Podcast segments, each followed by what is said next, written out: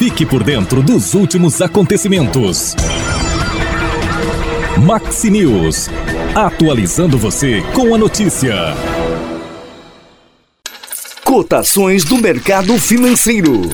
E o Ministério das Comunicações publicou uma portaria que autoriza os Correios a aumentarem o preço de envios de cartas e telegramas nacionais e internacionais em 5,49,5,5,5%. O reajuste reflete a inflação de 2022, segundo a pasta.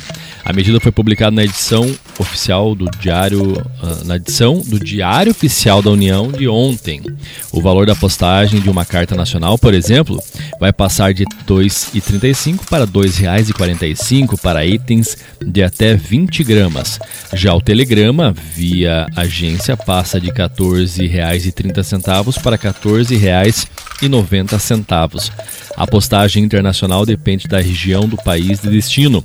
Os novos preços vão de R$ 2,00 a R$ 3,00 na modalidade econômica para pacotes de até 20 gramas. Os reajustes anuais de preços dos Correios são comuns. No ano passado, uma portaria semelhante foi publicada em 20 de abril. E o ministro da Fazenda, Fernando Haddad, informou em entrevista que precisa ampliar a receita do governo em um montante de 110 bilhões de reais a 150 bilhões para viabilizar as metas contidas na proposta do arcabouço fiscal. Para isso, o governo vai apresentar inicialmente três medidas para aumentar a arrecadação. São elas: taxação de apostas eletrônicas, com o objetivo de arrecadar 12 a 15 bilhões de reais por ano taxação de e-commerce, que driblam as regras da Receita Federal, não pagando impostos, o que chamou de contrabando, daqueles que vêm de fora, né? Fora do, do, do país, aí os sites que de venda na internet. Como Shein. Shein, Shopee, uhum. a AliExpress. A previsão é arrecadar cerca de 7 a 8 bilhões de reais e também a proibição de empresas com incentivos fiscais concedidos do ICMS passam a abater esse crédito na base de cálculo do imposto federal. O crédito só poderá ser abatido se for destinado a investimentos, não a custeios. A medida pode render de 85 a 90 bilhões de reais. Então, galera aí que se enquadra nisso, prepare o bolso. E o Vale Gás de Abril não é garantido para quem recebeu ano passado. Hoje, o principal requisito para o recebimento do Vale Gás é a participação na base de dados do governo federal, o Cadastro Único.